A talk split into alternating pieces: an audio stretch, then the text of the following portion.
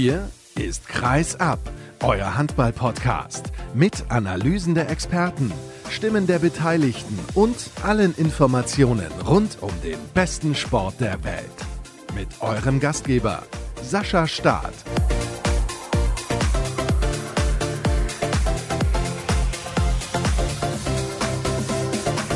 Kaum hat die Saison begonnen, starten wir schon wieder durch mit unserer wöchentlichen Ausgabe am Montag. Hallo und herzlich willkommen, liebe Hörer, zu Episode 282. Und es gibt natürlich auch an diesem Tag eine Menge zu besprechen, unter anderem im Interview der Woche. Ich habe vor einigen Wochen schon Nikolai Krikau getroffen. Das ist der Trainer von GOG aus Dänemark und direkt vorab.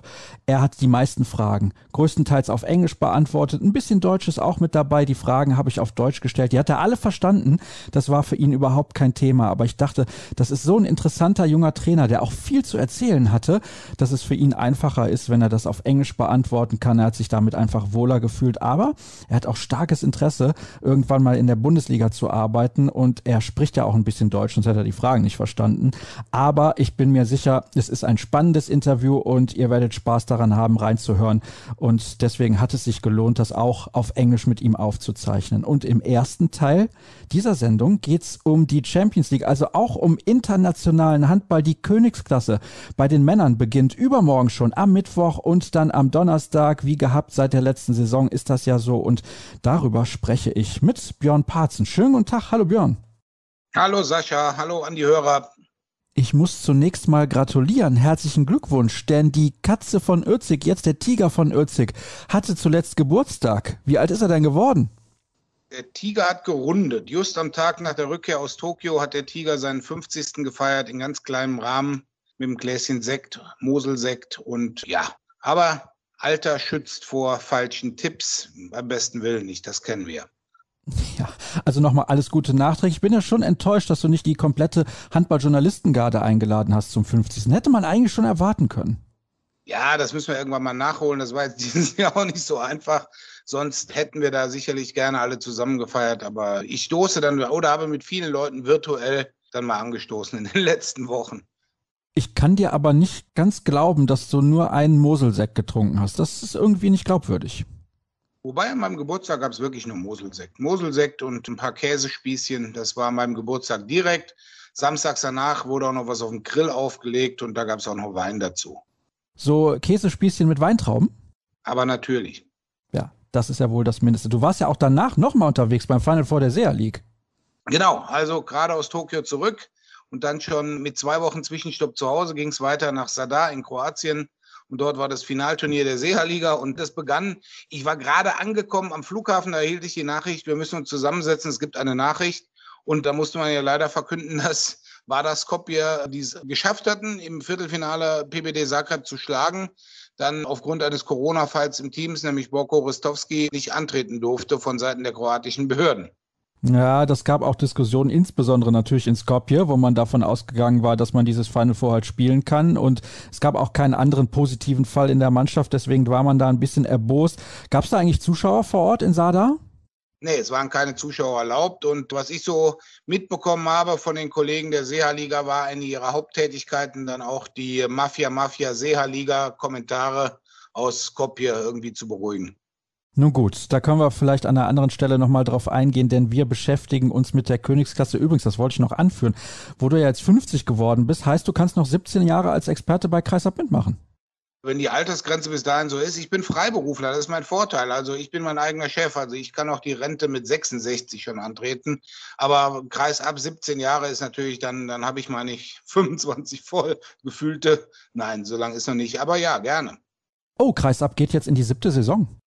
Ja, das heißt also, wenn ich dann noch 17 Jahre mache, dann habe ich tatsächlich 25 Jahre Kreis ab. Ich weiß nicht, was es dann für einen Orden gibt, so den Kreis Aborden am Band oder so die Hassan Mustafa Ehrenplakette überreicht von Sascha Staat. Irgend sowas wird es geben. Vielleicht einfach eine kleine Prämie, zum Beispiel, ich weiß nicht, eine Kaffeetasse oder sowas. Ja, ist doch auch was Schönes. Aber mit dem. Original, bitte und handsigniert. Ja, natürlich. Da kannst du von ausgehen. Lass ich von einem Designer extra gestalten. Aber Spaß beiseite. Wir werden ernst und beschäftigen uns mit Handball, mit der Champions League, mit der Gruppe A und der Gruppe B, die beide sehr, sehr interessant sind und die eine wahrscheinlich stärker als die andere. Da werden wir natürlich gleich noch drüber sprechen. Gibt es irgendwelche Neuigkeiten rund um die Champions League, die du den Hörern vorab vielleicht mit auf den Weg geben möchtest? Ja, was heißt Neuigkeiten? Also wenn man sich das Spielsystem ansieht, das ist genau dasselbe wie im letzten Jahr, Klammer auf. Gehen wir einmal davon aus, dass es nicht mehr so viele Absagen wegen Corona-Fällen, Reiserestriktionen und Ähnlichem gibt, weil im letzten Jahr war es ja so, dass dann alle 16 Mannschaften auch in den Playoffs, Schrägstrich Achtelfinale teilnahmen. Gehen wir also davon aus, dass der Modus dieses Jahr normal durchgespielt wird, heißt das, die ersten beiden jeder Gruppe qualifizieren sich direkt für die Viertelfinals. Die Plätze drei bis sechs kämpfen in den Achtelfinals oder den Playoffs ums Weiterkommen. Und für die Plätze sieben und acht in den Gruppen ist dann eben Schluss nach der Gruppenphase. Ansonsten viel Neues. Es gibt sehr, sehr viele Wechsel auf jeden Fall. Also es gibt viele interessante Neuigkeiten. Es gibt Mannschaften, die vorher ganz oben auf der Favoritenliste waren, die jetzt ein bisschen abgesagt sind. Da kommen wir natürlich gleich noch drauf zu sprechen. Aber generell was Neues. Ich glaube, es sind noch alle Trainer am Amt, die im Juli begonnen hatten. Und ja, Neuigkeiten gibt's immer, denke ich mal, wenn ich zum Beispiel jetzt auf die SEA-Liga gucke. Westbrem hat gewonnen, jetzt zum vierten Mal in der fünften Teilnahme, musste im Finale aber ins Penalty-Shootout, also in sieben Meter werfen gegen Zagreb. Das war knapper als gedacht, weil eigentlich mit Zagreb, die ja dann nachgerückt sind für Vardar die hatte man nicht unbedingt auf dem Zettel, aber da werden wir auch gleich drüber reden. Also wenn man Zagreb, die waren ja die schlechteste Mannschaft, die seit Erfindung der Gruppenphase je mitgespielt hatten letzte Saison mit 14 Niederlagen in 14 Spielen. Die sollte man in diesem Jahr jetzt nicht so einfach abschreiben oder einfach sagen, okay, das geht so weiter, weil die haben schon eine sehr interessante Mannschaft. Und da muss man einfach mal sehen, wie die sich entwickeln. Die spielen ja in der Gruppe mit Kiel ja, ansonsten die Neuigkeiten so rund um die Mannschaften werden wir jetzt mit Sicherheit drüber sprechen. Was auf jeden Fall neu ist, das Champions League Final Four schließt die Saison ab. Am 19.06. wird das Finale ausgetragen im Jahr 2022. Da wollte ich eigentlich auf Kreuz fahren. Naja, muss mal gucken, wie ich das löse. Ist aber auch egal. Auf jeden Fall zieht sich die Saison sozusagen, aber das ist der goldene Abschluss. Und ich finde das übrigens auch sehr gut, Björn, dass man das so regelt. Ich finde, das ist auch einfach der krönende Abschluss einer Handballsaison. Sollte es zumindest sein. Gut, ich denke mal, Frank Bohmann hat da eine andere Sache, dass die Überreichung der Meisterschale in der Bundesliga sowas wie der Abschluss ist. Es war ja immer die Sache, dass die ERF auch gesagt hatte, okay, wir machen eine gewisse Reform der Champions League und dafür sind wir dann auch das Ende. Es wäre ja diese Saison oder die vergangene Saison schon so gewesen. Man hat eben der, der HBL erlaubt, quasi länger zu spielen, weil man eben die vergrößerte Liga aufgrund von Corona hatte. Normalerweise hieß es immer, dass das letzte Spiel einer Handballsaison muss eben in Köln das Finale sein und das ist im nächsten Jahr eben der Fall. Und wenn man auch sieht, Frauen Champions League ist jetzt auch das Finale im Juni. Anfang Juni, das war sonst Anfang Mai und das ist wirklich die beiden Champions League Finalturniere sind dann für Männlein und Weiblein der krönende Abschluss dann, ja. Schauen wir auf die einzelnen Gruppen. Du hast ein bisschen was schon angedeutet, beispielsweise in der Gruppe A. Dort spielt Zagreb. Also lass uns doch über diese Mannschaft direkt sprechen. Da sind ein paar alte, bekannte Gesichter mit dabei und alt trifft's auch ein bisschen. Aber das heißt nicht, dass sie keine Qualität mitbringen. Ja, man muss es ja sehen, Zagreb hat letztes Jahr für null Punkte drei Trainer gebraucht. Ich glaube, das hatte vorher auch wirklich noch gar keiner gemacht. Jetzt haben sie eben Ivica Obermann dabei, den ehemaligen Trainer. Und wenn man sieht, was nach Zagreb zurückkam, das ist von den Namen her gar nicht so schlecht. Und das hat man bei dem Seher-Liga-Turnier auch gesehen. Also Filip Ivic im Tor, der spielt ja zwischenzeitlich mal in Gummersbach. Aus Magdeburg kam Jelko Musa. Dann kam natürlich die alte kroatische Handballlegende Ivan Čupic, dreifacher Champions League-Sieger mit Kielce und Vada wieder zurück.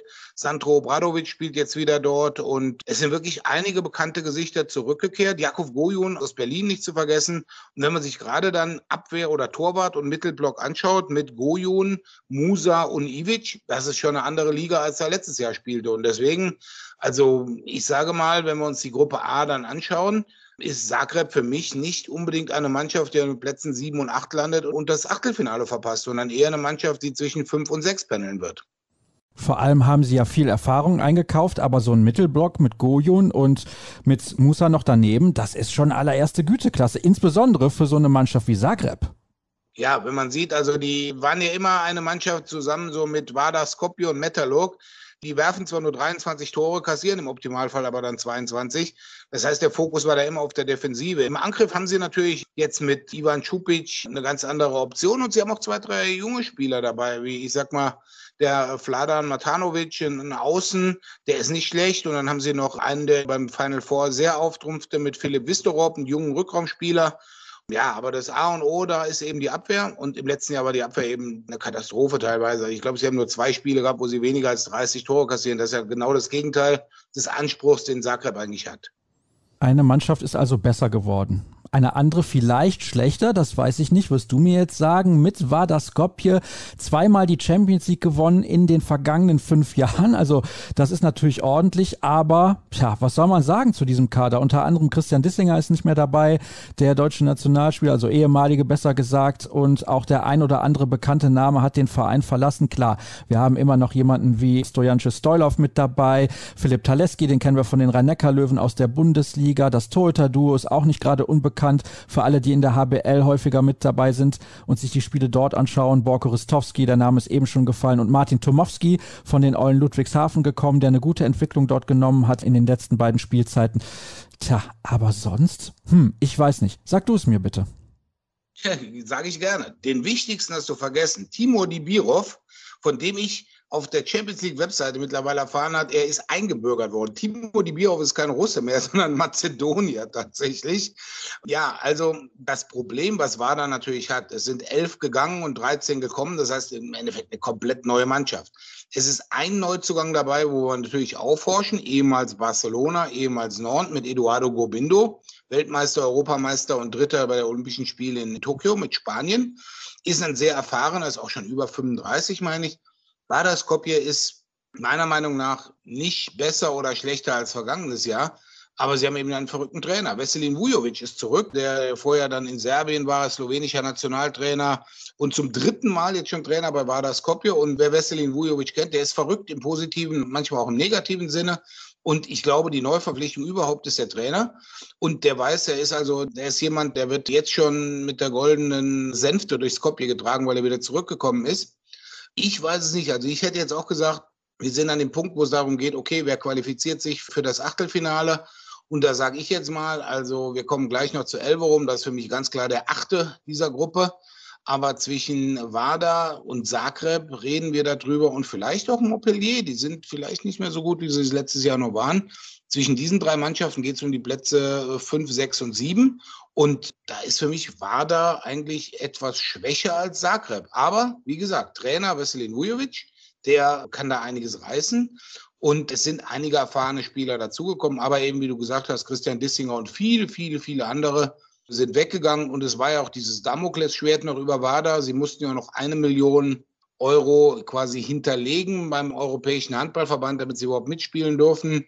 Meinen Informationen nach geht es da um ausstehende Gehälter für spanische Spieler, die irgendwann mal für WADA gespielt hatten und eben durch diese Garantiesumme dann beglichen wurden. Aber das Geld wurde ins Skopje ziemlich schnell aufgetrieben, wie man hörte. Sie haben auch eine neue Besitzerstruktur. Also der Fußballclub WADA gehört jetzt einem, einem Konsortium, das nennt sich Blue Sky Investment und die wollen auch Handball übernehmen. Und irgendwie Blue Sky Investment hört sich für mich jetzt nicht ungefähr so an wie die Bank von England, sondern eher das Gegenteil. Aber wenn sie damit durchkommen, wird alles gut.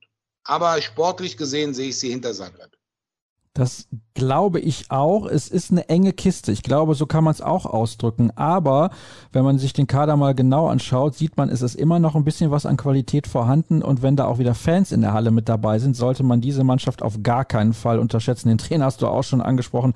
Veselin Vujovic, ein absoluter Chaot. Völlig wild, was der teilweise an der Seitenlinie treibt. Aber er ist auf jeden Fall auch ein erfolgreicher Trainer gewesen bei all seinen Stationen, hat dort immer wieder auch aus den Mannschaften sehr viel rausholen können wenn man auch über den Stil diskutieren kann. Elverum, natürlich, das ist eine Mannschaft, die sportlich abfällt.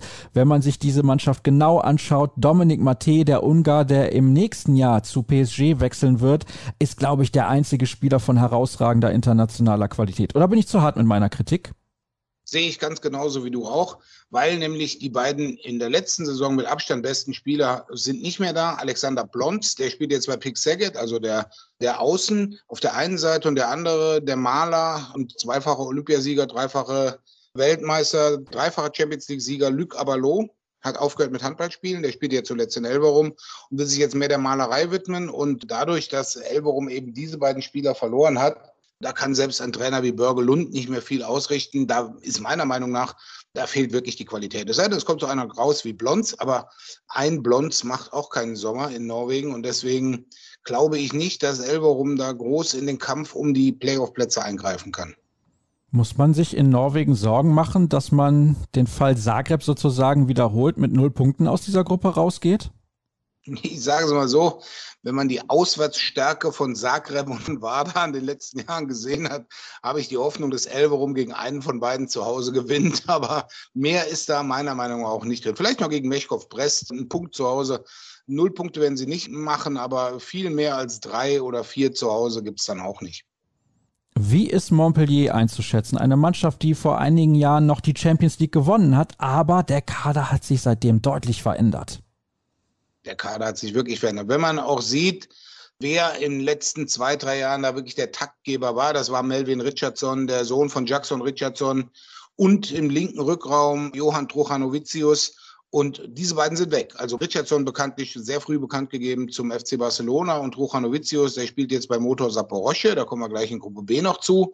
Und diese beiden Spieler waren wirklich sehr prägend und wirklich den einzigen, den sie dazu bekommen haben, ist so der klassische Balkan-Shooter mit Marco Panic von Vardar Skopje also im Club, gegen den sie ja auch spielen werden. Aber qualitativ ist das schon ein ziemlicher Rückschritt gewesen mit Montpellier. Und deswegen glaube ich auch, wie ich eben schon gesagt hatte, war da Montpellier und Zagreb kämpfen haben die Plätze fünf bis sieben. Was ich erwarte, ist einfach ein richtiger Sprung mal bei Kilian Vilminot.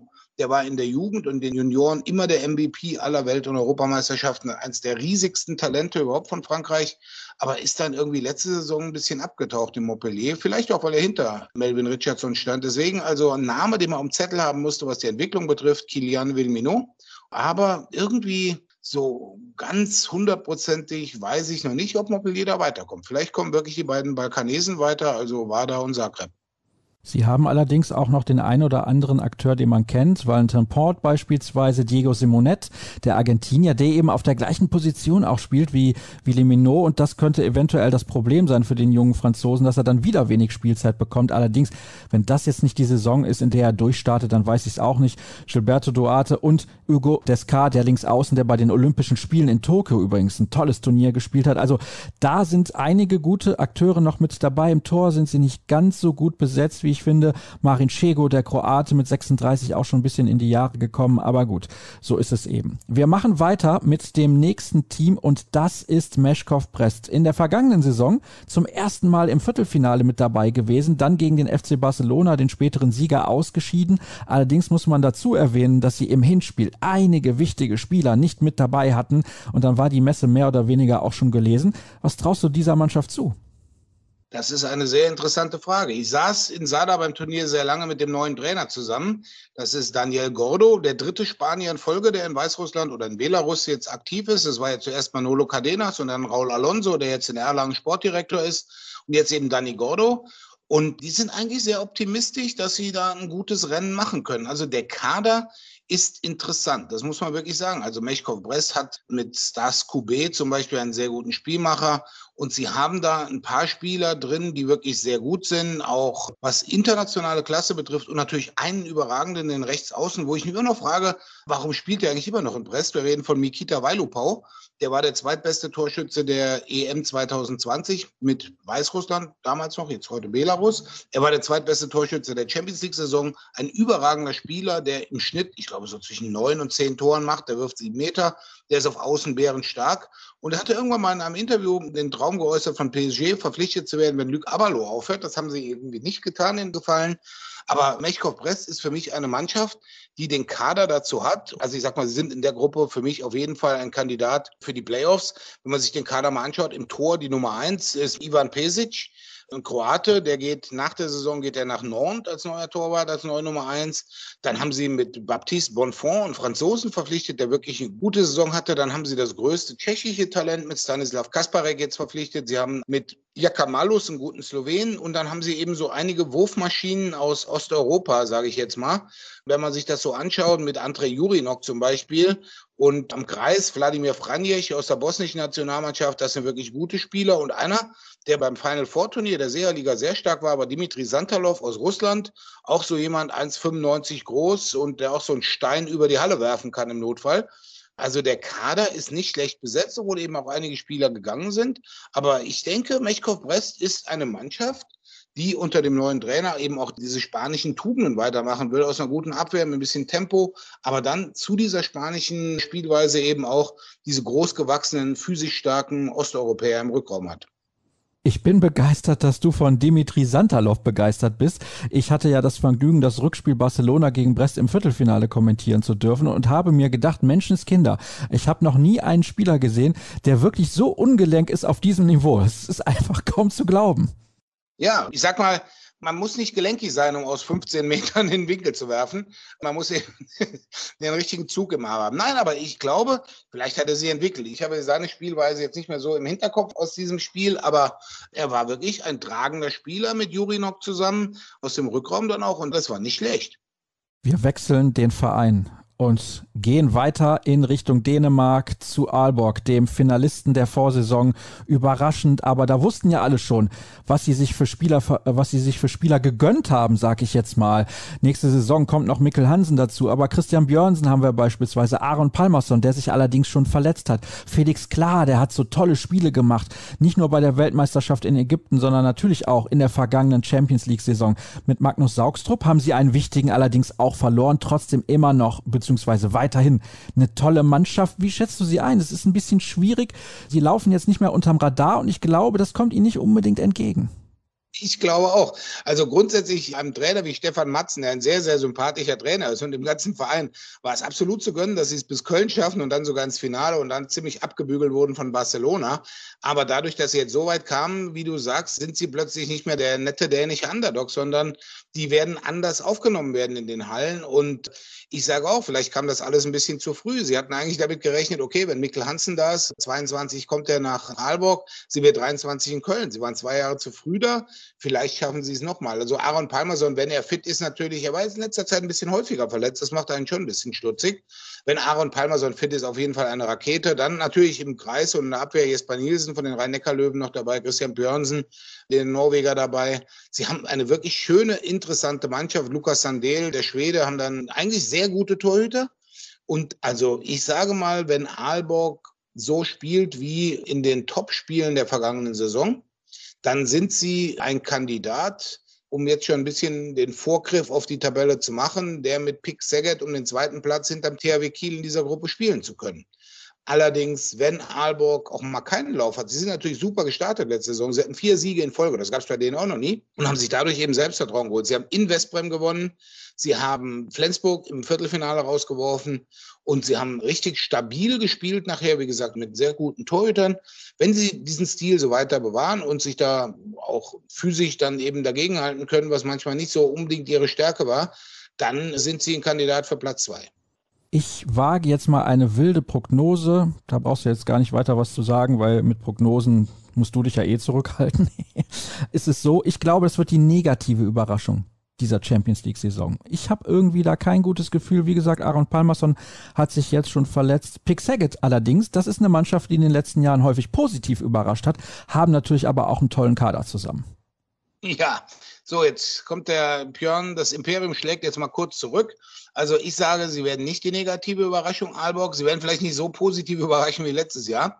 Bei Pick Saget muss man einfach mal sehen, die sind immer eine positive Überraschung der letzten Jahre gewesen. Sie sind aber auch immer mit dem Ziel Köln in die Saison gegangen. Gut, sie hatten immer das Pech, gegen einen der ganz Großen dann in irgendeiner K.O.-Runde zu spielen. Im letzten Jahr sind sie an THW Kiel gescheitert im Achtelfinale und zwar sowas von deutlich. Und irgendwie der THW Kiel spielt immer gegen die, entweder Viertelfinale oder Achtelfinale. Es wäre Trainer Juan Carlos Pasto auf jeden Fall zu gönnen, dass er da auch mal den Schritt nach Köln schaffen wird. Sie haben ein paar Spieler verloren. Zum Beispiel, wenn sie verloren haben, ist Juan Caneas. Der spielt nicht mehr für Saget oder auch Jonas Kellmann, der spielt nicht mehr für Saget. Da muss man einfach mal sehen, wie das Ganze dann so weitergeht. Sie haben natürlich auch ein paar gute Spieler dazu bekommen. Zum Beispiel ein Österreicher. Ein Österreicher, der in den Top-Mannschaften der Champions League mitspielen kann, Sebastian Frimmel, der kam aus Schaffhausen. Und sie haben zum Beispiel eben den auch besagten Alexander Blond aus Elverum verpflichtet, der ein sehr starker Spieler ist. Und sie haben, was noch interessanter ist, Miguel Martins von FC Porto verpflichtet als Spielmacher, wo man dann eben auch sagt, okay, sie haben als Spielmacher auf jeden Fall eine Rakete mit Dejan Bombac und haben dahinter jetzt eben Miguel Martins. Also es gibt wenige Vereine, die auf der Spielmacherposition ähnlich stark besetzt sind. Und dann kommen wir dazu, am Kreis Benze Banhidi. Meiner Meinung nach momentan neben Ludovic Fabregas vielleicht der beste Kreisläufer der Welt. Andere sehen das vielleicht anders. Aber Benze Vanidi war derjenige, wir blicken kurz auf die WM zurück, der uns quasi im Alleingang unsere deutsche Nationalmannschaft in Kairo abgeschossen hatte. Und Banhidi war heiß umkämpft von vielen internationalen Vereinen und speziell auch von Westbrem, aber er hat eben Serget verlängert ja, es bleibt spannend, wie weit Szeged den Schwung mitnehmen kann, den sie natürlich dadurch mitnehmen, dass sie Westbrem in der Meisterschaft hinter sich gelassen haben, was de facto dann David Davies, den Trainer von Westbrem, auch den Job gekostet hat, neben dem frühen Außen der Champions League. Aber Szeged startet als ungarischer Meister und das ist vielleicht auch eine besondere Motivation. Sie sind auf jeden Fall unter den ersten dreien in dieser Gruppe. Es bleibt eben spannend zu sehen, ob sie an, El an Elverum, an Aalborg vorbeikommen und sich direkt fürs Viertelfinale qualifizieren oder ob sie eben im Achtelfinale dann möglicherweise wieder auf irgendeinen Großen aus der Gruppe, die wir gleich besprechen, wo nur Große sind, treffen und dann eben wirklich eine schlechte Ausgangslage haben. Ich nenne jetzt mal noch zwei, drei Namen in dieser Mannschaft, die auf jeden Fall für Qualität stehen. Roland Mikla, der Torhüter, Bogdan Radivojevic, der Rechtsaußen, den kennen wir natürlich auch aus der Bundesliga. Und dann schaue ich noch mal ein bisschen weiter. Wen haben sie denn da noch? Lukas Stepancic, wenn er wieder fit ist, kennt Robin Tönnissen. Also das ist eine sehr, sehr gute und auch ausgeglichene Mannschaft mit viel Erfahrung, aber auch mit interessanten jungen Spielern. Du hast gerade auch ein paar Namen genannt. Und jetzt kommen wir zum THW Kiel. Der THW Kiel hat, glaube ich, in dieser Gruppe sehr, sehr realistische Chancen, auf dem ersten Platz ins Ziel zu kommen. Also, wir sind selten einer Meinung, Sascha. Da gebe ich dir absolut recht. Der THW Kiel hat den großen Vorteil, wenn man sich die anderen Mannschaften anguckt. Bei allen anderen Mannschaften gab es ziemlich viele Veränderungen im Kader. Ich sag mal, wir haben eben gesagt, Zagreb hat sich positiv entwickelt. Alle anderen haben so ein bisschen Federn gelassen, was ihre Spitzenspieler betrifft. Szeged ist es ungefähr ausgeglichen. Aber der THW Kiel, da ist von den Leistungsträgern keiner gegangen. Es kam auch keiner, Klammer auf, natürlich kam jemand, Nikola Billig. Nikola Billig ist wieder mit dabei. Und mit einem eingespielten Kader, der zusammengewachsen ist in den letzten Jahren, plus Nikola Billig, muss ich ehrlich sagen, ist für mich der THW Kiel der Favorit auf die Nummer eins in dieser Gruppe und damit natürlich dann auch der Favorit, wenn man das schon ein bisschen weiterblickt, darauf auch ein anständiges Viertelfinal loszubekommen mit Blick auf Köln. Das waren sie in der Saison 1920 auch. Da waren sie eben nach dem Abbruch nach der Gruppenphase Gruppensieger und sind dann eben in Köln als Gruppensieger gestartet und hatten wirklich, als sie das Turnier auch gewonnen haben, eine gute Ausgangslage. Und ich sage auch, diese Saison in dieser Gruppe A ist Kiel für mich auf jeden Fall der Favorit. Wir wollen da gar nicht so groß in die Tiefe gehen, was den THW angeht, denn in der Saisonvorschau haben wir ja lange über die Bundesligamannschaften gesprochen, auch über die SG Flensburg-Handewitt und damit wechseln wir zur Gruppe B. Es ist leider so, Magnus Röth hat sich verletzt und fällt mehrere Wochen aus mit einem Einriss, glaube ich, der Patellasehne. Ich bin mir jetzt nicht gerade sicher, ob es ein Riss oder ein Einriss ist, beziehungsweise Anriss, so wäre es korrekt. Also er fällt auf jeden Fall ein paar Wochen aus, das ist verbrieft und das ist das, was sie in Flensburg ja ein bisschen gefürchtet haben. Ich habe mit Rufen Möller darüber gesprochen und wir haben beide gesagt, ja, ein unfassbar toller Kader. Aber es darf natürlich nicht so viel passieren. Das gleiche gilt genauso für den THW Kiel, weil die Kader eben nicht so breit besetzt sind wie bei einigen anderen Mannschaften in der Champions League. Vielleicht ist die Qualität in der Spitze höher, aber eben nicht in der Breite. Ja, Trotzdem ist es für Flensburg, egal wie es kommt, egal wie viele Spieler sie zur Verfügung haben oder auch eben nicht, eine unfassbar harte Gruppe. Ja, da gebe ich dir absolut recht. Also da muss jeder, Klammer auf, mit Ausnahme vielleicht von Barcelona, darum zittern, ins Achtelfinale zu kommen. In dieser Gruppe, ich sage mal, es gibt ein, zwei Mannschaften, die vielleicht etwas abfallen, aber grundsätzlich von der gesamten Qualität ist das die beste Gruppe, die es seit Erfindung der Gruppenphase jemals in der Champions League gab. Diese Gruppe B, die hat wirklich alles, was Rang und Namen, deswegen der THW Kiel darf sich von schreiben, in Gruppe A zu sein. Das macht die Reise durch Europa deutlich einfacher, weil diese Gruppe B, wir kommen ja gleich auf ein paar Namen, die da mitspielen, macht es für die SG Flensburg-Handewitt wirklich schwer. Und ich sag mal, man konnte immer sagen, okay, wir lassen das und das Spiel, dann lassen wir mal die Jüngeren ran. Aber ich glaube, in dieser Gruppe musst du wirklich aufpassen, dass du am Ende genügend Punkte hast, um eben Sechster zu werden oder eben auch die höheren Ambitionen zu haben. Aber sagen wir einfach mal, weiterkommen ins Achtelfinale ist das erste Ziel für Flensburg. Wenn sie Erster oder Zweiter werden, was super hart wird, umso besser, dass sie direkt ins Viertelfinale kämen. Aber ich glaube, die Ziele, wenn man parallel Bundesliga, DAB-Pokal und Champions League spielt, in dieser Gruppe zu spielen, sind alle in Flensburg gut beraten, eben zu sagen, möglichst früh den Abstand auf Platz 7 und 8 so zu festigen, dass wir nach oben schauen können und nicht in Gefahr laufen, dass wir irgendwie das letzte Spiel gegen XY oder Z gewinnen müssen, um noch Sechster zu werden. Es wird eine enge Kiste, da bin ich mir relativ sicher, eben weil diese Gruppe so unfassbar ausgeglichen ist. Wir fangen mal an mit dem, ja, vielleicht dann doch Außenseiter in dieser Gruppe. Aber wenn man mal einen Blick auf den Kader wirft, merkt man, bei Dynamo Bukarest ist doch auch einiges an Qualität mit dabei. Zum Beispiel Cedric Sohendo, Christian Dissinger haben wir dann, ist der ein oder andere Ägypter im Kader, Spieler aus Tunesien und die haben eben auch alle Qualität. Das sollte man nicht unterschätzen. Die haben alle Qualität und den alles entscheidenden Mann hast du jetzt noch gar nicht genannt, nämlich der neue Trainer. Das ist Xavi Pascal. Der hat, ich glaube, 52 Titel mit Barcelona in neun Jahren gewonnen. Der war dann, wie man so hört, im FC Barcelona ein bisschen teuer geworden und deswegen hat man sich von ihm getrennt. Und Xavi Pascal, der gerade Barcelona zum Champions League Titel geführt hat, der mit Barcelona dreimal Champions League Sieger wurde, genau wie Cedric Soendo, der ist jetzt Trainer von Dynamo Bukarest. Der kennt Rumänien, der war schon mal da Nationaltrainer ich sage mal, das Problem bei irgendwie allen Mannschaften aus Bukarest gefühlt ist, die ersten drei Monate läuft super und plötzlich hakt es etwas mit Gehaltszahlungen oder ähnlichen Dingen und irgendwie äh, gibt es dann Probleme. Also wenn alle Spieler da wirklich an einem Strang ziehen, natürlich sind sie beim Vergleich zu den anderen Mannschaften der Außenseite. Aber ich sag mal, ein Cedric Soendo kann ein Spiel alleine entscheiden, Christian Dissinger ist in der Champions League auch für fünf, sechs Tore gut. Und du hast gesagt, ein Spieler aus Tunesien, dabei handelt es sich um Amin Banur, dem nebenbei Jalous besten Tunesier der letzten fünf, sieben, acht Jahre. Deswegen, also die Mannschaft hat Qualität. Man muss allerdings sagen, trotz dieser Qualität sind sie für mich Platz 8 in dieser Gruppe. Das sagt schon einiges aus. Unter anderem gibt's dann auch noch Mohamed Shebib, den ägyptischen Kreisläufer, der bei den letzten beiden Turnieren gezeigt hat, was er leisten kann. Und sie haben natürlich dann auch die besten rumänischen Spieler. Das kommt ja auch noch dazu. Also auf jeden Fall eine interessante und tolle Mannschaft. Früher hätte man wahrscheinlich immer gesagt, ja, Dynamo Bukarest und Motor Saporosche, die machen den letzten Platz in dieser Gruppe unter sich aus. Aber du hast ja eben schon ein bisschen angedeutet, bei Saporosche siehst du das überhaupt nicht mehr so. Nein, also was Saporosche gespielt hat bei diesem SEA-Finalturnier. Sie haben einen ziemlich schlechten Start im Halbfinale gegen Westbrem und dann nochmal aufgeholt und dann aber schnell auch wieder hinten gelegen, haben dann aber mit elf Toren gegen Mechkov Brest gewonnen ohne die beiden Top-Neuzugänge, die momentan nämlich noch verletzt sind.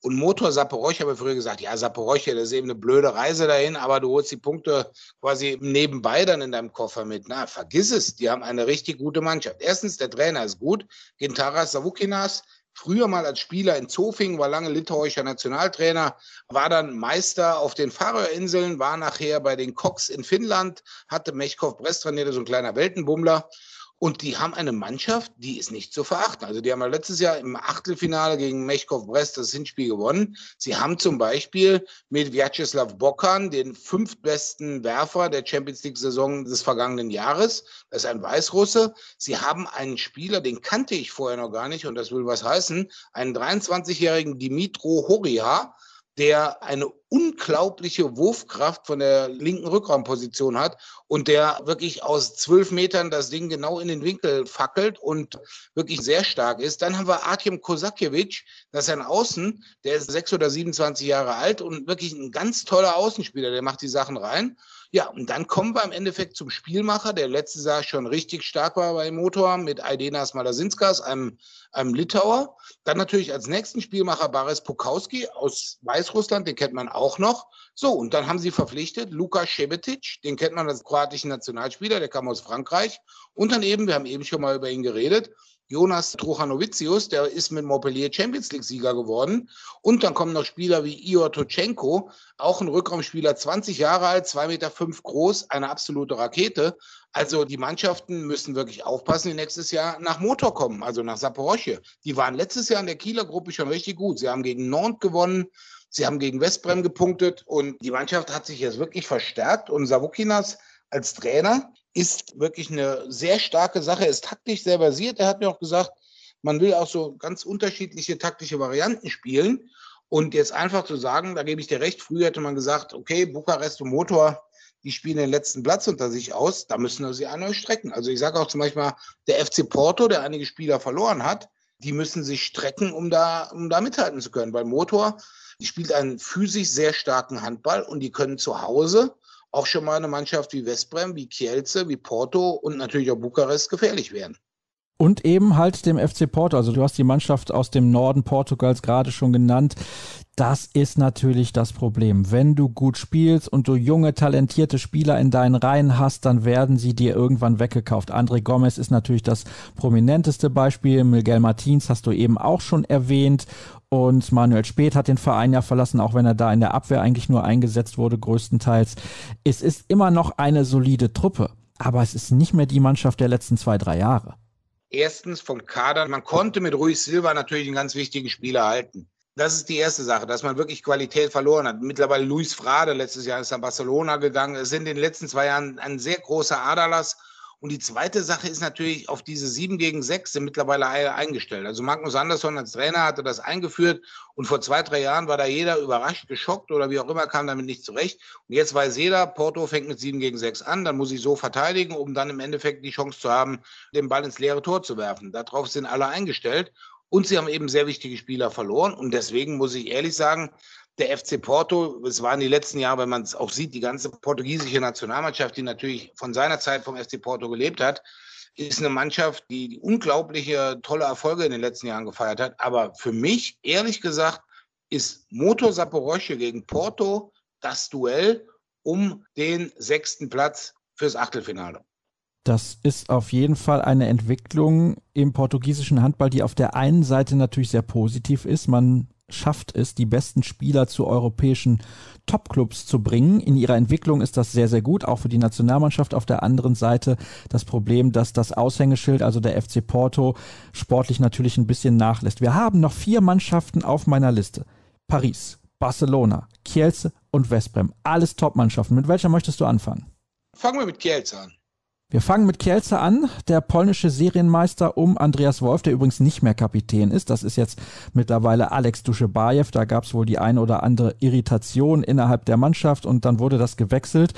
Aber dieser Kader ist wirklich toll. Sie haben ja Stas Gube für den nächsten Sommer verpflichtet. Der wird dann höchstwahrscheinlich Igor Karacic ersetzen. Da gab es eh schon Gerüchte, dass er den Verein gerne verlassen möchte, um dann wieder näher an der Heimat zu sein. Und das passt auch nicht so ganz ins System, sagt der ein oder andere aber sie haben auch andere tolle Spieler geholt. Dylan Nahi beispielsweise. Im nächsten Jahr kommt Remeli dazu von PSG. Das ist eine Top-Truppe. Also mit Alex Duschebaev und Remeli dann auf der halbrechten Position. Da kannst du im Prinzip würfeln, wenn du spielen. Das ist ja Wahnsinn. Ja, wenn man sich die Positionen anschaut und Stas Kobe ist natürlich ein Riesenspieler. Also Kielce hat einen Kader, der ist wahrlich eine wahre Pracht. Und wenn man auch sieht, jetzt gerade ein Dylan Nahi, der ist auf links außen. Er war der Nachfolger von Uwe Gensheimer beim PSG. Der ist noch super jung, der ist 21 Jahre alt, hat aber schon vier Final Four Turniere in Köln gespielt. Zwar auch noch keins gewonnen, ist eine andere Sache. Aber Kielce hat einen Kader letztes Jahr schon, der wird so ein bisschen frankophil dann. Also Nicolas Tonard kam aus Nantes letztes Jahr, jetzt kam Nahid, Remeli kommt nächstes Jahr und Benoit Concout kommt auch. Ja, also die Mannschaft ist wirklich hochinteressant. Ich denke auch, da sieht man, das ist eine Mannschaft, wo die Spieler dann eben sagen, okay, ich will gerne unter Talant durch Evayo spielen. Ich glaube, die finanzielle Situation, die im letzten Jahr, als wir gesprochen hatten, vor Saison noch nicht so rosig aussah, hat sich auch wieder normalisiert. Und wenn man sieht, dass Spieler dann eben auch einen Vertrag wie Andy Wolf bis 2028 verlängern, dann ist er, ich glaube, 36 oder 37 Jahre alt. Das zeigt, die Leute fühlen sich wohl. Man muss sich anschauen, Dani Duschebaev kommt nach seinem Kreuzbandriss wieder zurück. Alex Duschebaev hat ein überragendes olympisches Turnier gespielt. Und da sind ein paar Spieler dabei, die haben eine tolle Entwicklung gemacht. Zum Beispiel, wenn man sich anschaut bei der letzten WM, Simon Sitschko, der Pole, im linken Rückraum, der ist richtig stark. Ich erwarte oder ich habe die große Hoffnung, dass er endlich mal verletzungsfrei bleibt. Der Isländer Haukurs Rastason, der als riesen, riesen Talent nach Kielce kam, aber irgendwie immer verletzt war. Also wenn man den im Nachwuchsbereich hat spielen sehen, das ist eine absolute Rakete. Und wie gesagt, ich erwarte Dilan Ahi auf links außen. Wenn man sich überlegt, er teilt sich da auch die, die Rolle, nein, er teilt sich nicht die Rolle mit Arcadius Mojito, der spielt auf der anderen Seite. Aber das sind sehr viele bekannte Namen dabei und natürlich Thailand Duschebaev als Trainer, wo ich sage, okay, das ist ein Kandidat, um möglicherweise hinter Barcelona den zweiten Platz in dieser Gruppe zu belegen, um dann auch direkt ins Viertelfinale einzuziehen. Natürlich kämpfend mit Westbrem, Flensburg und Paris Saint-Germain. Und bevor du fragst, ich nehme als nächstes Westbrem. Sehr gerne, werter Kollege. Das machen wir doch. Das ist gar kein Problem. Westbrem hat einen neuen Trainer, einen bekannten Namen im deutschen Handball, Mome Ilic. Viele Jahre in der Bundesliga unterwegs gewesen, beim VfL Gummersbach und beim THW Kiel. Er hat David Davies ersetzt. Tja, wenn man in Westbrem nicht Meister wird, dann kann man im Prinzip also seinen Stuhl schon selber absägen, mehr oder weniger. Ich glaube, so kann man es ausdrücken. Der Kader ist immer noch sehr gut. Gar keine Frage. Was allerdings auffällt, ist, sie haben jetzt nicht mehr jede Position dreifach besetzt. Das ist schon ein Unterschied. Das auf jeden Fall. Also viele haben gesagt, ja, da sind ja so viele Abgänge, wie Tönnesen ist weg und der ist weg und jener ist weg. Ich habe sie ja spielen sehen und die Positionen sind doppelt besetzt, was normalerweise, wenn du ungarische Liga und Champions League spielst, auch reicht. Und es sind eben von den Namen her Neuzugänge kamen eigentlich nur aus der eigenen Jugend und die einzige Ausnahme ist Adam Sipos, ein Abwehrspieler, der kam aus Tatabanya. Und ansonsten haben sie eben eine Mannschaft, in die jetzt einer wieder zurückkommt, der eine ganze Saison gefehlt hatte mit Rasmus Lauge.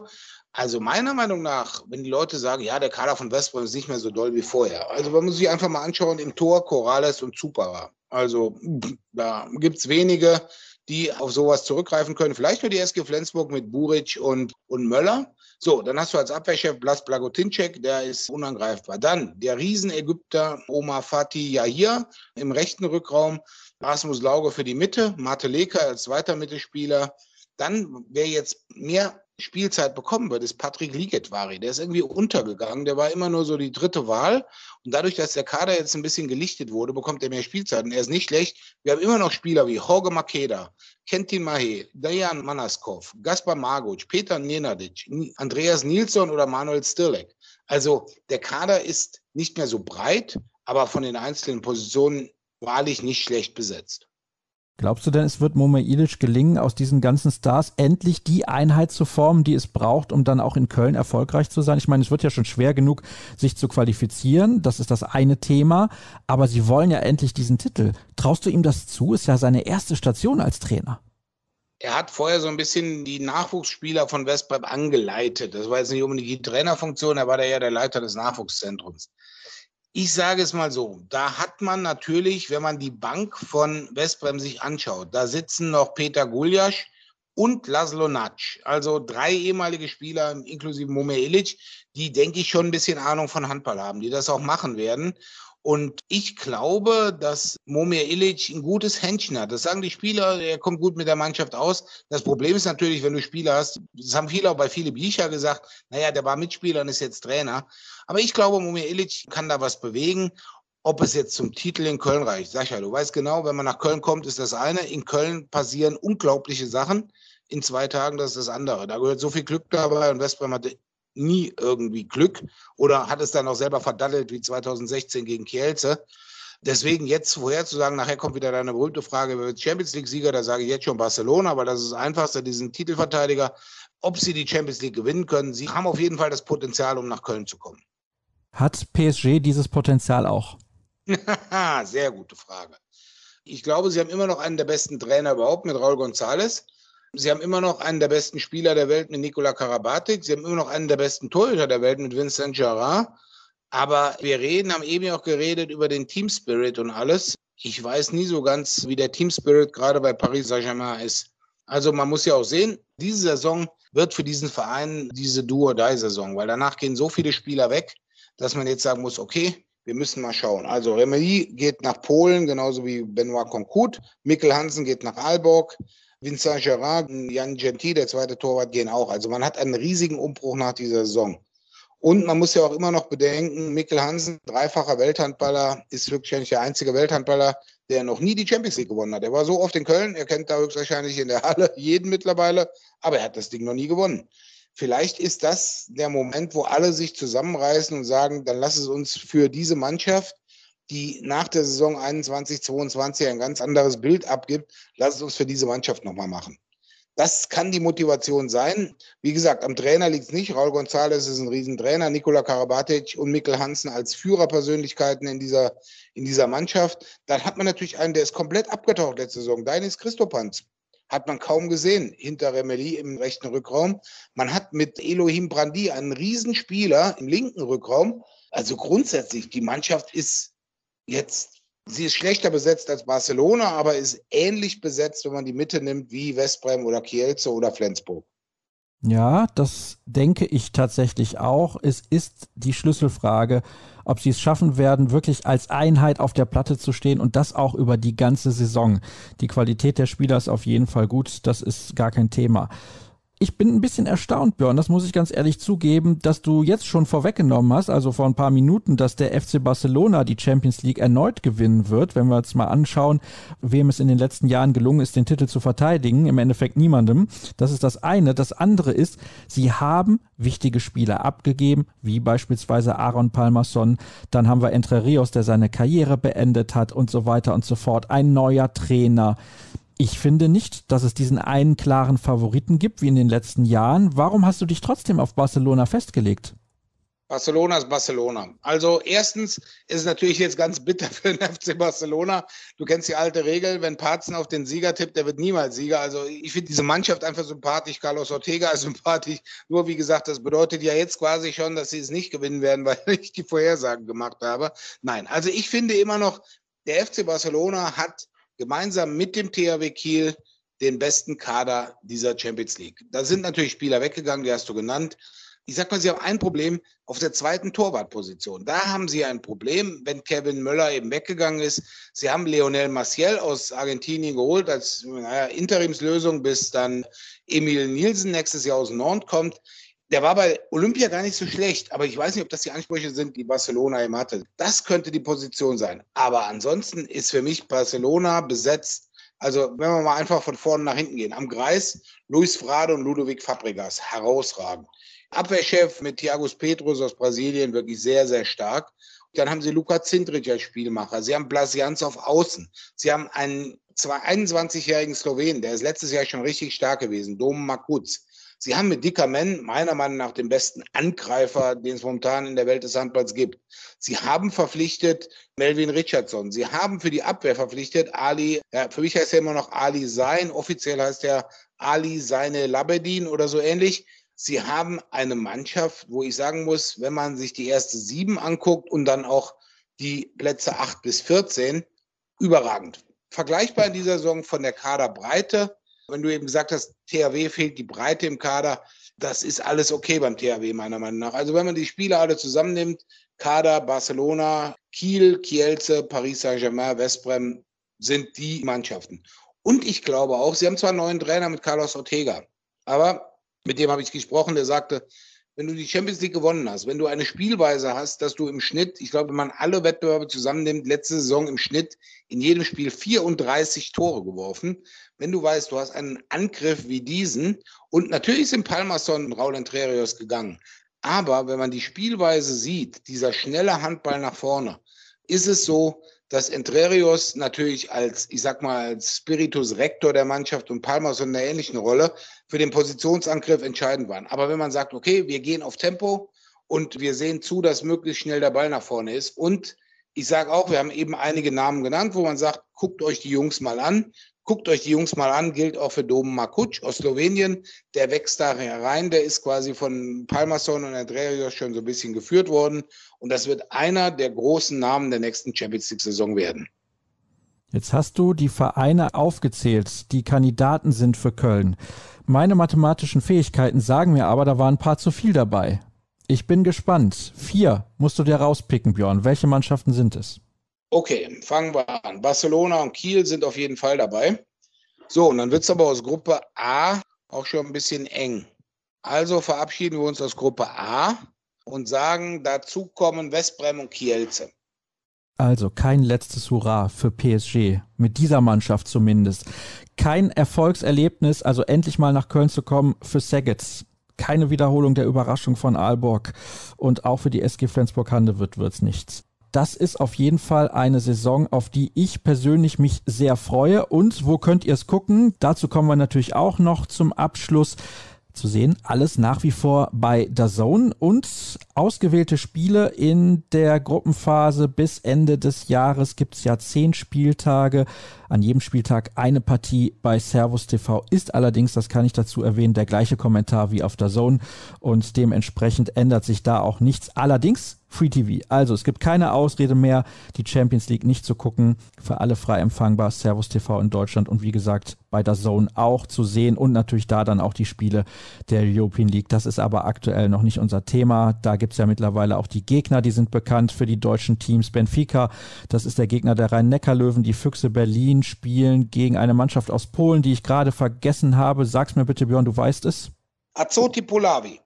Ja, genau, die Mannschaft ist es. Und Valor Iceland, so heißen sie jetzt. Früher hießen sie Valor Reykjavik. Das ist der Gegner des TBV Lemgo Lippe. Also da bin ich doch relativ optimistisch, dass wir dann zusammen mit dem SC Magdeburg am Ende vier deutsche Mannschaften in der Gruppenphase mit dabei haben werden. Das soll es gewesen sein. Björn, vielen Dank. Wir haben lange miteinander geplaudert und die Sendung ist noch längst nicht zu Ende. Es gibt ja gleich noch das Interview der Woche, das wir übrigens vor der Bekanntgabe des Wechsels von Matthias Gitzel zu den Füchsen Berlin aufgezeichnet aufgezeichnet haben. Nicht, dass ihr euch wundert. Und eine Sache möchte ich euch auf jeden Fall noch mit auf den Weg geben. Es kam ganz aktuell nach unserer Aufzeichnung der Vorschau auf die Champions League eine Meldung rein. Just an diesem Montag, wo ihr vielleicht schon reinhört.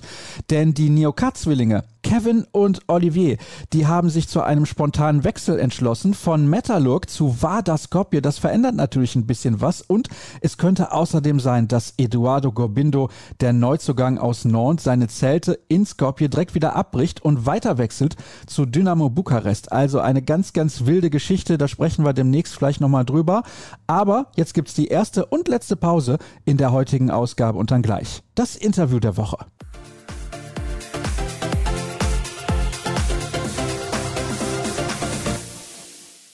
So, liebe Leute, erstmal schön, dass ihr euch zuhört. Ich weiß nicht, wann ich dieses Interview ausstrahlen werde. Heute ist der 17. August und gestern, das ist das Schöne, wenn man in einer Stadt wohnt, wo Bundesliga gespielt wird, gibt es tolle Testspiele im Sommer. GOG aus Dänemark war zu Gast. Dann habe ich mir gedacht, Mensch, Morten Olsen, Anders Zachariasen, Torbjörn Bergeröd, Matthias Gitzel, was für eine tolle Mannschaft und bestimmt auch jemand dabei, mit dem ich über Handball sprechen kann. Ich habe mich entschieden für den Trainer, der wie heißt, weil ich nicht sicher bin, wie man den Vornamen korrekt ausspricht. Nur Nikolai. Okay, Nikolai Krickaut. Ja. Erstmal schön, dass du dir Zeit genommen hast. Du hast gesagt, eigentlich lieber Englisch, aber Deutsch ist auch okay. Du hast alles verstanden, was ich gesagt habe. Ah, ich verstehe, aber ich bin nicht gut am äh, Sprechen Deutsch jetzt. Aber, aber ich versuche. Sehr gut, das freut mich. Also herzlich willkommen. Schön, dass du dabei bist. Also ich habe gerade gesagt, welche Spieler du in deiner Mannschaft hast. Du bist ja auch Mitte 30. Du bist ja nicht 40, 45, 50 und 20 Jahre in diesem Business, sondern ein junger Trainer.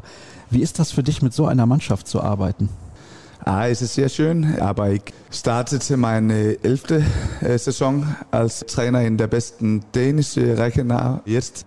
So of course it's fun, but I have no problem working with those players. I just love it. So of course it was a challenge when I was 24, being a head coach for the first time, but now it's just a normal day and, and we are very happy that we in GOG have the chance to recruit guys like this. Es gibt in Deutschland einen sehr jungen Trainer, Jaron Sievert von den Füchsen Berlin und alle diskutieren darüber, wie ist das so jung mit Spielern zu arbeiten, die schon 30, 35 sind. Haben Sie den Respekt auch vor dem Trainer?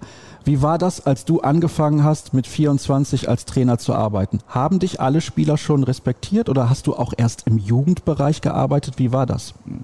Yeah, I think I was privileged in Denmark. You know, there are nice guys only, but of course I prepared myself what will I go into, but I, I really soon and quickly got the feeling that everyone is there for the same. They are there to win, and they are there to develop their game, even though uh, they are 20 or they're 30 or they're 35.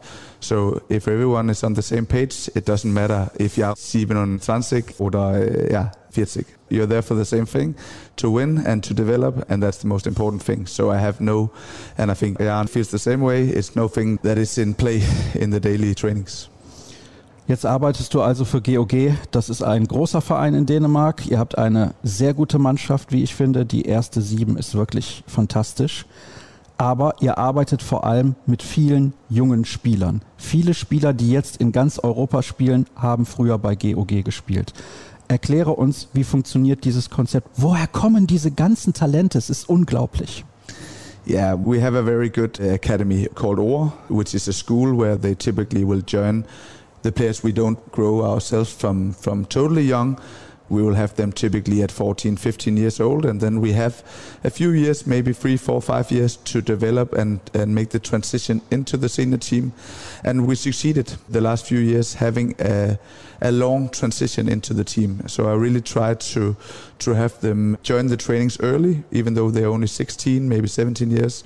They have to train often with us and then when they will join the team as a member it feels good and they are they are comfortable with joining the team. So I think both you know the culture and the and the storytelling are making them comfort. They know that we trust them, and of course the Danish playoff system is also helping us because we don't have, you know, just 36 games directly in one tournament. We have the chance to develop them and then, of course, be ready for playoff as well. But yes, we have succeeded quite well in the last years, but we are also humble. We know that it takes hard work and many clubs, both in Denmark and, and outside, are competing very much against us. Also ein Vorteil, es gibt Playoffs in der Hauptrunde kannst du alles ausprobieren und testen. Jeder junge Spieler bekommt seine Chance. Das ist ein großer Unterschied zu Deutschland. Mhm. Ich glaube, ein Vorteil ist auch, Dänemark ist ein kleines Land. Das heißt, wenn ein Spieler mit 14, 15 Jahren von seiner Familie weggeht, yeah. ist die Familie nicht so weit weg. Uh, you can say that. And I agree, you know, biggest difference must be, you know, think two, two and a half hour in a car and then you're home again. So, so of course we have a big advantage there comparing to Deutschland. Könnt ihr euch die Spieler für eure Akademie aussuchen, weil so viele unbedingt zu GOG wollen? In presence, we don't. They just join because the storytelling about GOG is okay. If I join there and I'm good enough, then I will have my chance. But of course, we also have to develop and try to to be sure that we. Right now, we had a, a good, you know, group around Pütlik, Gisel, Emil Lerge, Emil Jakobsen, and when will the next good group come. You know, we can't have that kind of group every year, but we have to be sure that when they will join Germany, of course, at some point, we need to have the next group ready. And therefore, if we don't have the right players on the right positions, we have to scout them from outside. And we are yeah, we are in a quite good position to have them if we want them. But of course, also other Danish academies are competing very well. So, uh, so there are many good places. Du hast jetzt gerade wieder diese Namen genannt. Emil Jakobsen geht jetzt zur SG Flensburg-Handewitt. Magst du eigentlich die SG Flensburg-Handewitt? Die nehmen alle deine Spieler. yeah, of course, you know, it's a balance, you know. In GOG, we want to win. We want to compete against Aalborg and the other good Danish clubs. We want to compete in the European leagues, but we also want to develop. And that's a tough balance because, right, when they are good enough to play in Flensburg, we we want to keep them just one or two more years, and then we maybe could win more than we do right now. But the other way around, we really appreciate helping those guys to the biggest club in Germany. Our goal is not to keep them away from Flensburg, from Kiel, from Rhein-Neckar. Our goal is to keep them away from Holstebro, Skjern, and uh, and Silkeborg in Denmark. So it's the way it's going, and and we love every time that we succeed making a player to the biggest clubs. Aber trotzdem, du weißt als Trainer, jedes Jahr geht ein ganz, ganz wichtiger Spieler von meiner Mannschaft. Der nächste, der gehen wird, ist Matthias Gitzel. Mm. Blutet dir das Herz? No, no, yeah, my my coaching heart. You know, of course, I also want to compete at the highest level every year. So, so in one way, of course, I hope that they will stay. But the other way around, I'm so close to these players. So I, I really appreciate to see that they succeed what they were doing. And of course, when when Gisel play Olympics like this, we know that very soon he will be gone as well. Emil Jakobsen has played two fantastic years and he's more than ready. So, so I'm very happy for those guys. Das ist sehr nett von dir. Aber du möchtest natürlich als Trainer auch Titel gewinnen. Yeah, and we actually think that we have a quite good chance to compete against Aalborg, even though we are sending players away. And and of course, therefore, we try to recruit established players like Bergerud, like Morten Olsen, like Zachariasen to join those young guys. So we have the good mix around the young guys who want to develop to go to the Bundesliga and also the guys who has been there so they can develop the group and the experience in the team. So we think we have a quite good mix now and maybe maybe we'll beat Aalborg this year. Aalborg ist ein interessanter Verein, weil sie neben die ganzen etablierten Spieler, die alten Spieler, die sehr viel Erfahrung haben, die natürlich sehr gut sind, gar keine Frage. Aber ich glaube, es macht mehr Spaß mit diesem Mix. Diese ganzen jungen Spieler und drei, vier alte. Mir gefällt das besser.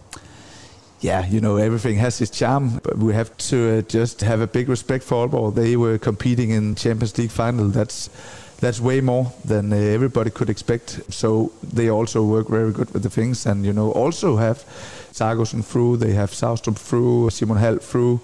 But of course, it's another way of working with it because they have a way bigger economy than we have. So it's another thing. But of course, I'm subjective, and I also think it's more charming to play with the young guys, creative guys, and so. Als du ein Kind warst, war Handball in Dänemark genauso groß wie jetzt? Actually, the women's handball were biggest when I was young. You know, they won everything during the 90s. But, but starting of 2000, when I was know 13 maybe, the men started to compete in a higher level. But I've always followed the guys in Kiel and Flensburg, even before the men's national team was great. So, so handball has always been my biggest interest. Gibt es einen Boom gerade im Nachwuchs bei den jungen Spielern? Kommen mehr, weil die Nationalmannschaft so viele Titel gewinnt? Yeah, there was, I think, two major points. You know, when they won the European Championship in 2008, we got a boom. But also, I think they got a bronze medal in in 02 in Sweden, and we also felt like from the young guys when they have. You know, the guys had more personality. Joachim Bolsen, Mikael Knudsen, Kasper Witt was competing great, but they also have great personalities, which make the young players in Denmark try handball. And the federation and the and the clubs in Denmark were quite good to having them in and keep them at that point. Actually, it's more difficult now, even though they have so much success on the men's team. We have a tough job competing against e-sport and yeah, and other things like this. E-Sports? Yeah. Das ist für mich ja gar kein Sport. I agree. okay, das wusste ich gar nicht. Fußball ist natürlich auch in Dänemark eine große yeah, of Nummer. course. Yeah, it's gross, but yeah, handball is you know a big tradition in Denmark. But the computer games, we really compete against them right now. We're still we're still bigger, but the interest of the you know they are very young, 10, 11 years, and then they just sit down with their computer, and their parents just think it's fine. So we have to work hard to keep them inside handball. Das ist in Deutschland auch ein Problem. Wir bekommen die Kinder nicht mehr in die Sporthalle. Also es muss ja nicht Handball sein, es kann auch Basketball sein, Volleyball, Tennis, irgendwas, das ist egal, aber die Kinder müssen sich bewegen. Das ist in Deutschland ein großes Problem. Also dieses Problem gibt es auch in Dänemark. Ja, natürlich, natürlich. Okay, ich habe gedacht, jeder in Dänemark will einfach nur Handball spielen. yeah, we also thought that, but we have to. We really have to work hard to have the young guys into the club. Of course, we we have an advantage because many of our sports halle is just beside the schools, and then from after school they just go over and train. So we have a good ability to make them try. But if I compare 10 years ago to now, our problem in Denmark is that we have always been quite good at having young, good coaches working with the kids and so on. But right now, it's more difficult to find the right trainers in the clubs for the kids and the children. So we are really working hard to make sure that that Denmark won't be failing the next 20 years. We we really need good coaches still. Uh, we have a big tradition, develop good young coaches who take big responsibility to have those kids in. But it is a challenge right now. Das ist sehr, sehr interessant, weil in Deutschland ist das auch ein Problem. Natürlich junge, gute Trainer zu ja. bekommen, damit die Kinder gut oder sehr gut oder noch besser ausgebildet werden. Mhm. In Deutschland ist es aber auch eine Frage des Geldes. Wie viel Geld hast du, um diese Trainer zu bezahlen? Ist das in Dänemark auch ein Problem? Yeah, for now I think it is. I think it is, but it is also a problem to develop those guys to be good enough. In the past, you know, when I was young myself, it was just an interest. Of course, I just followed my granddad into the hall, and then I started being a trainer as I think 10 year old maybe. And then it was just the way we did it. We stay in the club and was there from three to uh, 22, and then and then home. But right now, the the teenagers that we used to develop to good coaches, they are so busy now. They are doing their own career, of course, they should, but they also educate themselves more. They they are busier in the SoMe network and so on. So the interest from the teenagers being a young coach in a club, that's a bigger problem now than it was 10 years ago. Definitely. Was macht denn der dänische Handballverband, um das zu ändern? They tried to, they definitely tried to have some arrangements and I actually think they were quite good at helping the clubs recruiting coaches. But of course, they can't do it for them, and there the money is an issue. You know, it's also how to say they work for free. Those board members in the smaller clubs, and they don't have the time. They're also more busy today than they was 20 years ago. So the time to just go out recruiting, have the right guys in, send them at the right seminars and so on, that takes money today, and it is tougher to make the smaller clubs work today than it was before. Arbeiten in Dänemark die alten Stars von früher, zum Beispiel Lars Christiansen, noch im Handball, um zu helfen? Yeah, but mostly with their own kids, you know. And that's very good, you know, when Mikael Knudsen is helping the young guys in Silkeborg, that's because his son is almost ready now. So so of course the former stars are still good role models and they will help where they can. But the thing which make the biggest difference that's the young coaches who are willing to, you know, lay 40 hours a week just to train with their under 12 kids, you know, and that's more difficult today. But of course, the former stars had a big, a big role in those local spots they are in. But in Denmark overall, I think we need more. Um, I think we need more motivated young guys to coach. GOG heißt der Verein, aber die Stadt heißt ja nicht GOG. Kommst du aus dieser Stadt, Gutme, oder woher kommst du? Actually, I live in Horsens in Jylland, one and a half hour away from GOG. So I have a few hours in my car each day, and that's because you know my family is from there, and yeah, you know it's a tough job sometimes. So instead of moving all my family and maybe been there for you know maybe half a year, maybe ten years, we just arranged to stay in Horsens, and then I just go by car, and that's fine. But I got my handball education in in Aarhus. Oh, das ist unglaublich. Also jeder Tag für dich auf der Autobahn. Ja. Nicht das deutsche Autobahn mit Stau, nur dänisch, äh, nur dänische Autobahn. Aber das ist sehr anstrengend. Yeah, you know, I can listen to this podcast sometimes, and and I can, you know, talk with agents, and uh, I can actually do quite much work in those three hours a day. So that's okay. And also, you know, I have small kids, zero, four, and seven, and then then I have some hours to relax. You know. Hat denn ein Spielerberater schon angerufen für Matthias Gitzel? Ah, Matthias Gitzel is a hot name right now, so it will be difficult to keep Matthias, but yeah, we try. Für ihn ist es natürlich der logische Weg. Flensburg ist sein Lieblingsverein, das hat er gesagt. Mhm. Finde ich sehr interessant, dass ein Spieler, den alle kaufen wollen, sagt, ja, mein Lieblingsverein ist die SG Flensburg-Handewitt. Yeah, I think Matthias is he's not a romantic guy, you know. Every Danish guy dreams of Kiel Flensburg because that's northern Germany. It's close to home. Hamburg, maybe, if they will compete in the highest level again. But I think Matthias is more focused on his career. So if another place than Flensburg would be right in the first place, then he's definitely ready to do that. He was just caught in a situation. What is your dream? I think Flensburg. ja, gut. Als kleines Kind war vielleicht Flensburg sein Traum und jetzt yeah. ist er ein bisschen erwachsener. Bist du überrascht von seiner schnellen Entwicklung, weil er vor einem Jahr unbekannt war? Niemand wusste, wer Matthias Gitzel ist. Yeah, of course, I didn't think he, he would be the MVP at an Olympics right now, but but I worked with him for four years now. From he was, you know, the last year at his youth team, I took him into my team, and actually we we started playing him as a playmaker together with Josef Puyol, who has been in Gommersbach, and I right away saw that he has, you know, the courage to play the important situations. He has the speed. He has the tactical view. So therefore, it was quite easy for me to give him a quick, big role in our team. Even though he was very young, he was smart and he had the courage to play and the mentality to play the most important situations.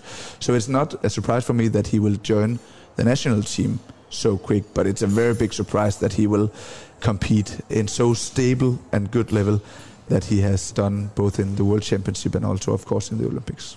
Was mir bei Matthias so gut gefällt, ist, er macht eigentlich keine Fehler. Das finde ich unglaublich in diesem Alter. Yeah, he played very mature, and I really think that he is so um, how to say robust. He's tough in his mentality. He's he's really quick to forget mistakes, you know, and he is also very good keeping his his mindset stable, you know. The feelings, of course, when you succeed at the World Championship, your feelings is exploding. But he's so great keeping them stable. So he don't go you know under the floor when he's not succeeding but he's also not going over the top when he is succeeding. He really managed in a very mature way to stay stable mentally stable in the game and always you know take the right tactical decisions even though sometimes he also made mistakes but he know that it was just a wrong mistake at that point. I know if i keep stable in my mentality i will make the right choice next time. Or if i'm not then Mikkel or Nikolai uh, or some other guys will help me. So he just feel very comfortable both in national team and also of course in GOG. Ist Simon Pittlik genauso gut wie Matthias Gitzel? Sein einziges Problem ist, es gibt Mikkel Hansen und Rasmus Lauge? I'm very sure that Simon will be the next. Emil Lerke, we also have, is a more typical international shooter type, but Simon has some of the same abilities like Gisel. He has the same speed, he has the same tactical level and mentally very strong as well. But of course, it's a tough position to compete on in Denmark. But I think Simon will join national team not far away from here. Was sind denn deine Ziele, wenn deine Familie in Dänemark einen Platz hat, wo sie immer bleibt? Vielleicht möchtest du auch mal in der Bundesliga trainieren. Yeah, every coach has, of course, the dream to at some point come to Bundesliga. I also, but I know it's very tough. You know, yeah, I have played a little myself and a few years in the best Danish league, but but in the past, I got the feeling that you had to play many Bundesliga seasons if you nein, should become a coach. Nicht, nein, das yeah. ist nicht mehr so. Yeah, and that was my point. I can see now Jan is having a job, Jamal is having a job in Bergischer and so on. So, so of course, my ambition and my dream is maybe two percent is more realistic now. No doubt that I have the biggest ambition someday to go to the Bundesliga together with my family. Then they have to move. but, uh, but yeah, and therefore I have to learn German quite quick if I at some point have the chance to go. But I know it's very tough and and maybe someday it will succeed, maybe it will not. Aber du hast alle meine Fragen verstanden, also das ist kein Problem. Hattest du Deutsch in der Schule? Ja, aber es war 15 Jahre von hier, aber, aber siebte, achte und neunte Klasse, ich habe Deutsch. Und Deutsch ist natürlich auch die Handballsprache, also Ja. es ist einfacher. Schaust du viele Bundesligaspiele? Ja, natürlich. Ich suche für Inspiration und, und natürlich, der Bundesliga ist die beste Liga in der Welt, der beste Spieler. So natürlich, ich suche für Inspiration und, und natürlich auch für die besten Spiele ist just yeah, fun to watch. Welche Mannschaft in der Bundesliga gefällt dir besonders gut? Vielleicht, vielleicht nicht Flensburg und Kiel, sondern von Ja. diesen anderen Mannschaften. Yeah, I think quite many teams has different, you know, things I'm, I'm inspired of. Of course, I think, I think Magdeburg's transition to play the way they do now is inspiring. You know, of course, I know Bennett a little, but you know, from outside, it looked difficult to transform the former Magdeburg style to the way they, they play today, and that's very inspiring. That you're going all in to make a new concept and you make it work and they played very fun you know? And now they will have Southstop to join. He will fit perfect in that style. And of course Magdeburg looks quite much like we play in the Danish league with many fast breaks and and so on. But I think also I, I can find inspiration in how Reinecker was playing their 5-1 defense to going down to 6-0 and and also find great inspiration looking for Göppingen, for Stuttgart, for for Melsung sometimes. So I find inspiration elsewhere than Kiel and Flensburg. Freust du dich sehr auf die neue Saison mit Zuschauern? I look very much forward to have the spectators back. We were lucky that we in playoff in Denmark had spectators back in the hall, and, and from now on, actually, we can fill our halls again. How is it in German? 50 percentage or region decided? Ja, das kommt immer drauf an, in welchem Bundesland das ist. Ja, okay. Ich glaube, am Anfang der Saison maximal 50 Prozent. Okay. Und vielleicht dann haben wir im Oktober, November das Glück, dass alle geimpft sind. Ja. Also nicht alle, That's aber sehr viele und dann Ja. gibt es wieder mehr Zuschauer. it has been a so you know big underrated big mentality challenge for players and coaches we use so much energy to push your energy into the games without spectators it has been very difficult i must say so so i'm really looking forward to have the crowd again Ich fand jetzt bei den Olympischen Spielen, beim Handball war es traurig ohne Zuschauer. Beim Schwimmen zum Beispiel, das ist egal, ob da Zuschauer sind oder nicht. Ja, Ja, Also ja. die Schwimmer sind so fokussiert auf ihre Aufgabe, die sie haben. Ja. Aber im Handball, ich fand es wirklich traurig. yeah yeah i totally agree and you know the the intensity in the games was i think impressive good at the olympics when you look at there was no crowd but i think the world championship made it more obvious that playing in egypt without spectators that's tough for many players you know so Aber Dänemark hatte Glück, dass in Ägypten keine Zuschauer dabei waren. vielleicht Ja, das war natürlich ein historisches Spiel, dieses Spiel im Viertelfinale Dänemark gegen Ägypten damals Ja, ja, im ja. Januar. aber Wann sprechen wir das nächste Mal miteinander und du bist in Deutschland als Trainer? als trainer you must ask the clubs you know. You know right now i have a few more years left in GOG and maybe if the right timing come and if the club will be there i'm ready. I definitely feel ready to try if i will have the opportunity at once but i have the biggest respect that there are many coaches out there and and right now there is not one single danish coach in the bundesliga or second bundesliga so so maybe we should have it in sometime again Was ist da los? Das ist interessant, dass du das sagst. Das kann ich gerade gar nicht glauben. Das ist unglaublich Nein, eigentlich. I hope I'll have the chance one day, but I have the biggest respect that it's very difficult. Aber deine Kinder sind sehr jung, hast du gesagt. Ja. Trotzdem würdest du sie dann alle mitnehmen, deine Frau und deine Kinder, jetzt schon? Yeah, I'm very well married, I think, you know, and and they are also just a handball family, so we are we are ready to go if the right opportunity will be there. And if I should, you know, develop further, I hope to develop further. Maybe sometime Germany will be the right thing. Of course, the opportunity has to be there, but my family is more than ready to join if necessary. Sehr gut. Das haben jetzt alle Manager in der Bundesliga gehört. Yeah, also. that's good. just commercial. Ja, ich hoffe doch, dass alle zugehört Ja. haben. Nikolai, vielen Dank für deine Zeit. Yeah, that was fun. Das hat mir auch sehr, sehr viel Spaß gemacht. Das war's dann mit dieser Ausgabe von Kreisab. Ich weiß noch nicht, wie gesagt, wann dieses Interview gesendet wird. Wahrscheinlich in der ersten Montagsausgabe war das jetzt der Fall der neuen Saison. Und danke natürlich auch, dass ihr mit dabei gewesen seid. Alle weiteren Informationen gibt es wie immer auf facebook.com slash kreisab, bei Twitter at kreisab.de sowie Instagram unter dem Hashtag und Accountnamen kreisab. Euch eine schöne Woche und nächsten Montag hören wir uns wieder. Ciao.